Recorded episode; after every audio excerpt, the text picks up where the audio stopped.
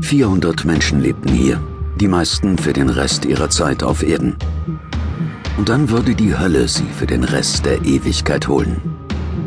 Die Wände bestanden aus Beton, mit abstoßenden Graffiti bedeckt. Die Dreckschicht an den Wänden wurde mit jedem Jahr dicker. Die Stahlgitter waren zerschrammt und schartig, doch von Menschenhand dennoch nicht zu brechen. Es hatte zwar Ausbrüche gegeben, allerdings in den letzten 30 Jahren nicht mehr. Der alte Mann erlitt einen weiteren Hustenanfall und spuckte Blut. Er wusste, dass er starb.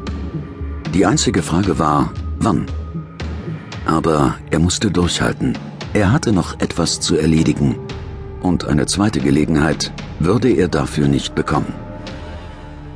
Earl Fontaines Körper war geschrumpft, als der Krebs Metastasen gebildet hatte und ihn von innen auffraß. Sein Gesicht war verwüstet von der Zeit, vier Schachteln Zigaretten am Tag und schlechte Ernährung. Aber hauptsächlich von einem bitteren Gefühl der Ungerechtigkeit. Seine Haut war von den Jahrzehnten an diesem finsteren Ort dünn und käsig. Mit Mühe setzte er sich in seinem Bett auf und betrachtete die anderen Insassen des Gefängniskrankenhauses. Es waren sieben, und keiner von denen war so schlecht dran wie er. Doch trotz seines ernsten Zustands lächelte er. Earl rasselte mit der Kette, die mit dem einen Ende an der Handschelle um sein rechtes Handgelenk und mit dem anderen an einem Eisenring in der Wand befestigt war. Mit mir geht's zu Ende, rief er heiser. Holt schon mal die Sargträger. Er bekam einen weiteren Hustenanfall, der erst besser wurde, als sein Pfleger ihm ein Glas Wasser und eine Pille gab. Krieg dich wieder ein, Earl, sagte er. Du machst es nur schlimmer. Erzähl keinen Quatsch.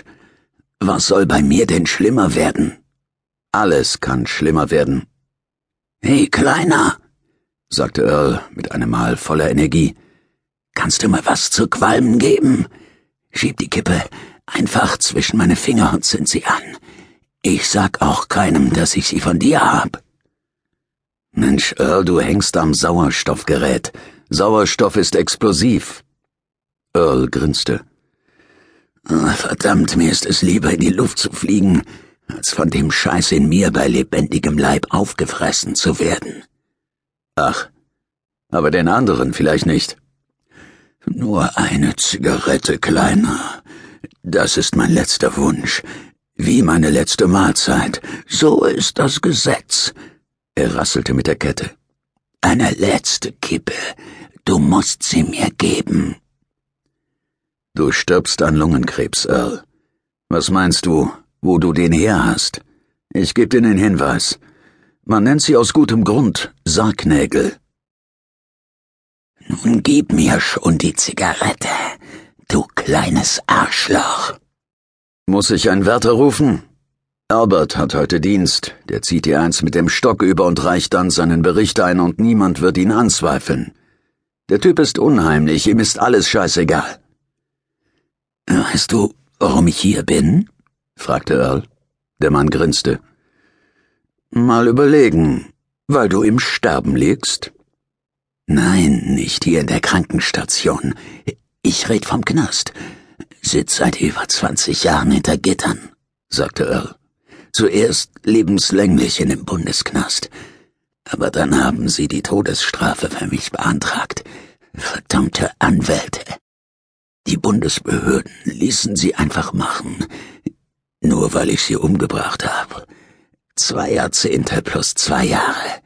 Der erste Bush war Präsident, aber dieser Junge aus Arkansas hat ihn bei den Wahlen geschlagen. 1992. Wie hieß er nochmal? Es hieß, äh, er sei ein Halbneger. Bill Clinton. Und er ist kein Halbneger.